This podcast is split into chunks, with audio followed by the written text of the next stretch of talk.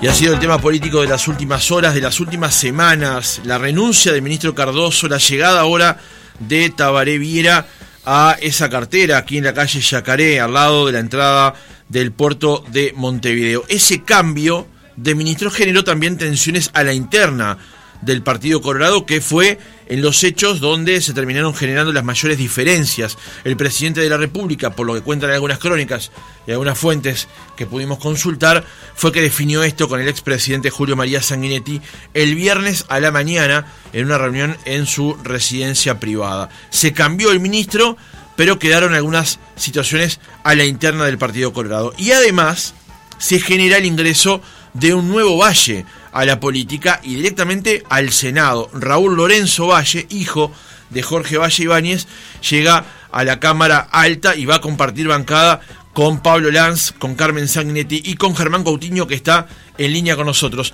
Senador Coutinho, ¿cómo le va? Buenos días. Buen día, el gusto de, estar en contacto y bueno, al igual que casi todos los uruguayos, ya con la mente puesta en la, noche de la nostalgia. Muy bien, muy bien. Senador, eh, ¿cuál es la lectura que hace usted de los eventos políticos que terminaron con la salida de Cardoso del Ministerio de Turismo? Bueno, primero a mí me, une una relación y una amistad de muchísimos años con, con Germán. Entonces, la primera sensación eh, en todos estos aspectos ha sido realmente de de que alguien que conozco desde hace muchos años, con el cual tengo una muy buena relación política y una muy buena relación particular, eh, que toda la vida había tenido esa expectativa, ¿no? Yo siempre digo, en, casi todos los lugares de los que somos del interior, lo máximo que uno aspira es ser su intendente. En este caso, eh, Germán siempre tenía esa expectativa y ese sueño de, ser el ministro de, turismo del país y, lo logró y estaba en esa escena y en esa oportunidad y en esa posibilidad y que bueno y que todo haya sucedido así. Primero una pandemia sin características y sin imaginación de todo lo que generó no hoteles cerrados no moverse todo eso que ni el más pesimista podía pensar de que eso nos hubiera podido estar pasando. Después todas estas situaciones y, que un poco termine todo así.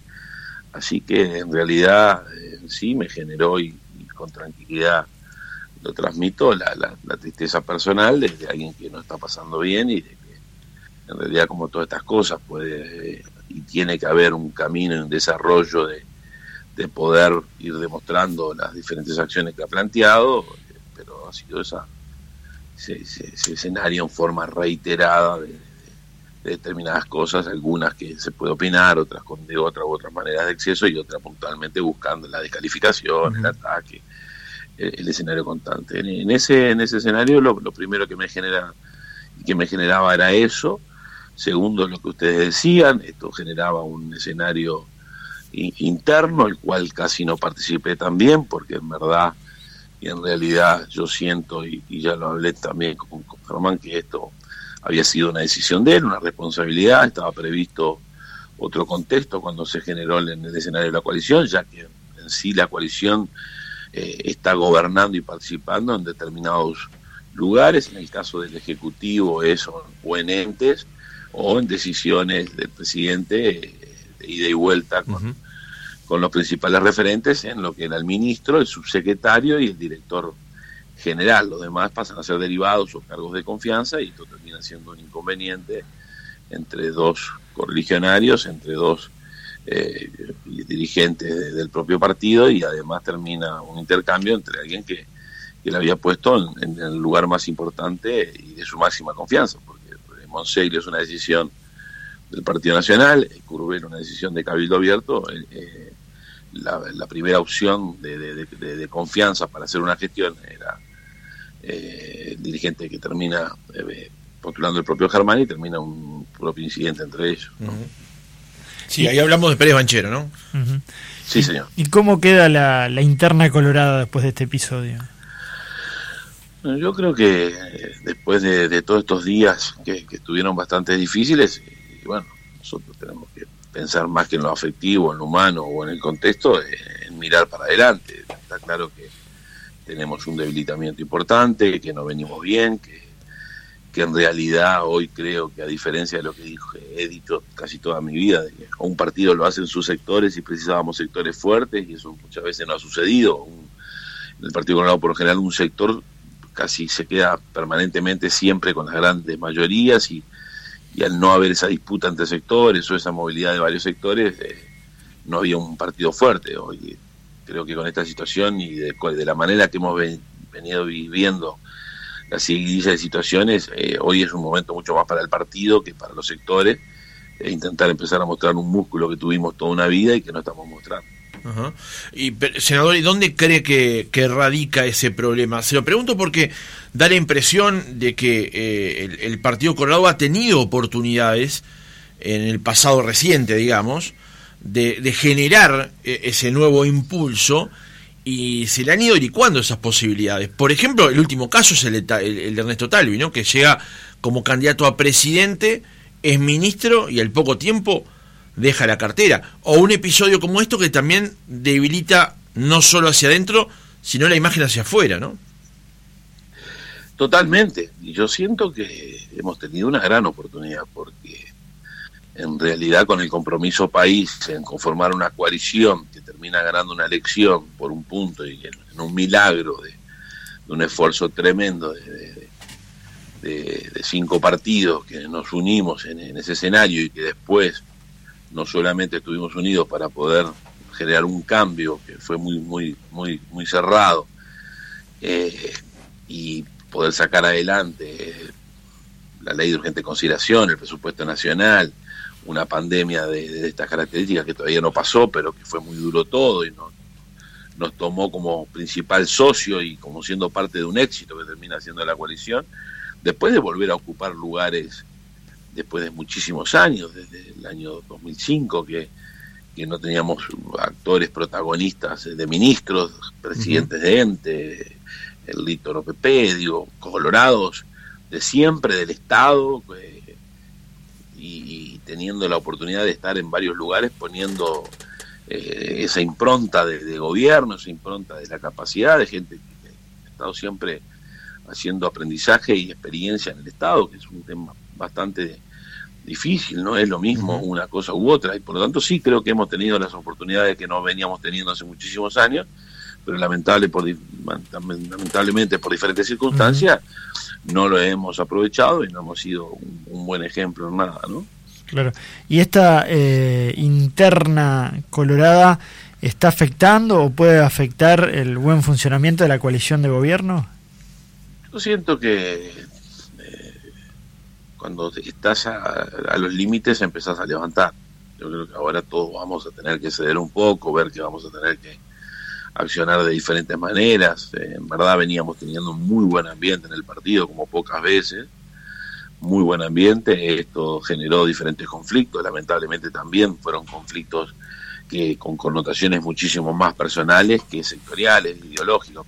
Nosotros no estamos o no estuvimos en desacuerdo en los grandes temas. Estamos alineados eh, con el gobierno en el manejo de la pandemia, tuvimos, no tuvimos diferencias adentro para, para poder salir a votar, respaldar y apoyar al gobierno en, lo que ha sido el manejo tanto económico como de salud. Hemos estado firmes con los temas de todos los aspectos más importantes del país. en los diferentes proyectos de ley hemos estado también trabajando fuertemente y hemos estado aportando. Sí, de hecho, senador, permítame interrumpirlo, porque en, la, interpelación de la semana pasada al, ministro Heber, allí la coalición actuó, da la impresión de forma sólida, de hecho se llega a una moción de consenso y particularmente su eh, posición, su discurso allí en el Parlamento eh, fue muy grato para con el ministro, ¿no? Y, sí, también estaba intentando bajar las revoluciones de un Senado que en los siete años que estoy nunca lo había visto así.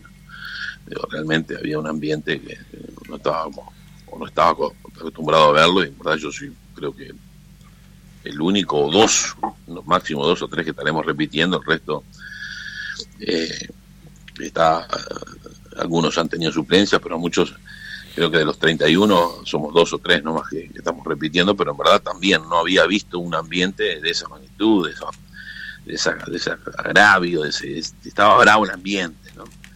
Entonces me pareció que con la intervención podía intentar volver a, bajar los ánimos o buscar que los caminos sean de discusión y no de agravio ni de ni de cómo era, que en verdad casi no dejaban hablar y no se dejaba hablar, digamos, decir, eso fue buscando eso. Pero sí, pero siento que así estuvimos en la LUC, así estuvimos en el presupuesto, así estuvimos cuando tuvimos que defender en, todos los aspectos también la interpretación. Yo creo que ha pasado las pruebas la coalición de que no eran un, cinco partidos que se unieron para ganar una elección, sino que están gobernando sin traumas, con aportes. En la LUC cambiamos de una u otra manera casi más del 50% de los artículos, en el presupuesto también.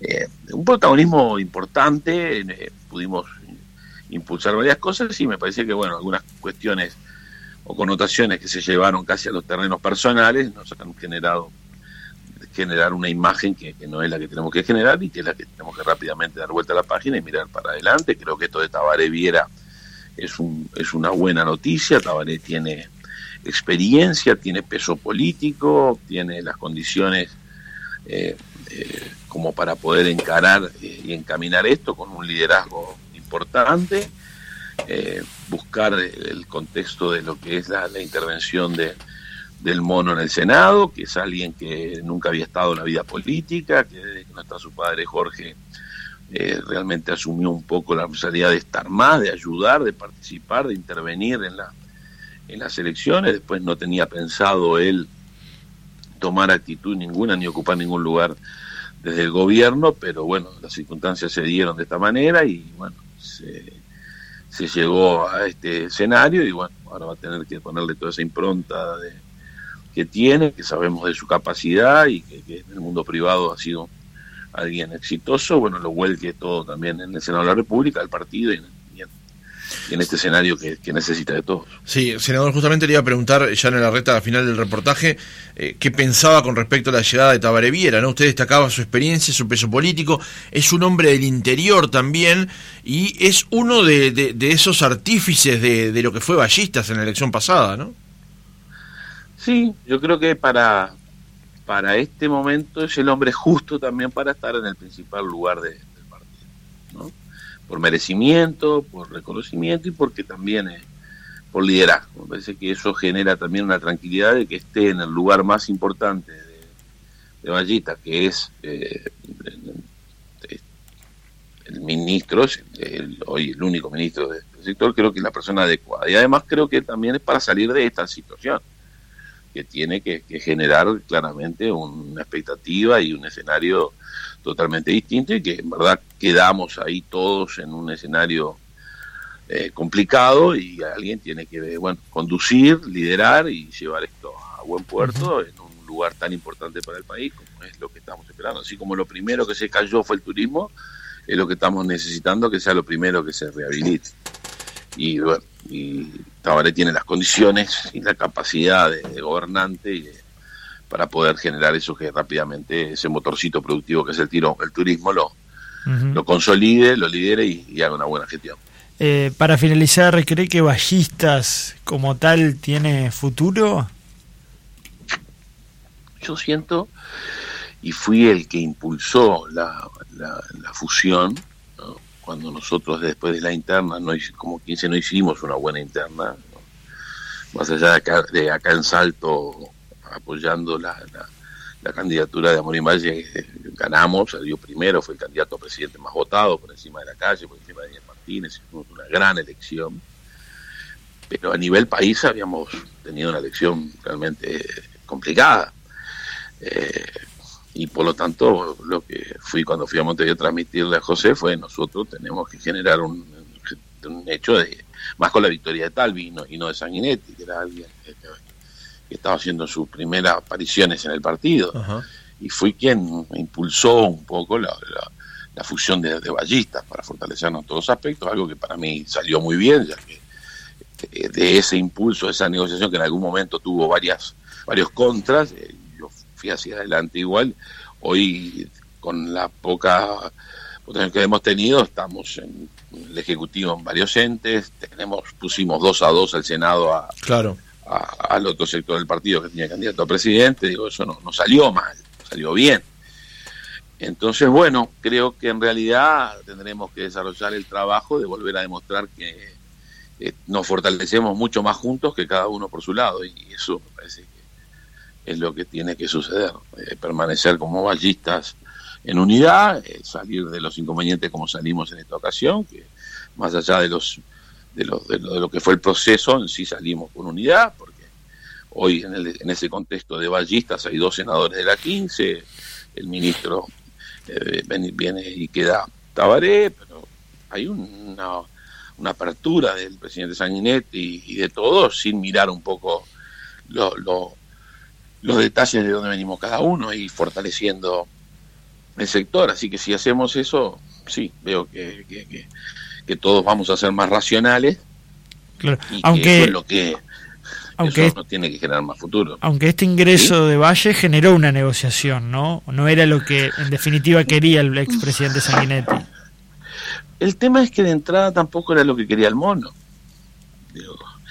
En sí no estaba haciendo suplencias, no estaba el tema, eh, eh, pero era una cosa, era que había estado allí para, para eh, participar, para respaldar, para apoyar en el momento de la elección, pero después no estaba en sus planes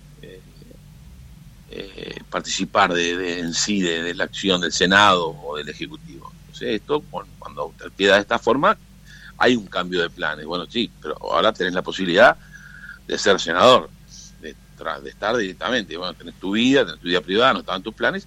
Se tomó las 48 horas mínimas que se podía tomar para ver qué generaba y, decidió que sí. Al decidir que sí, no hubo más inconveniente. Adelante y sos el senador. Bien.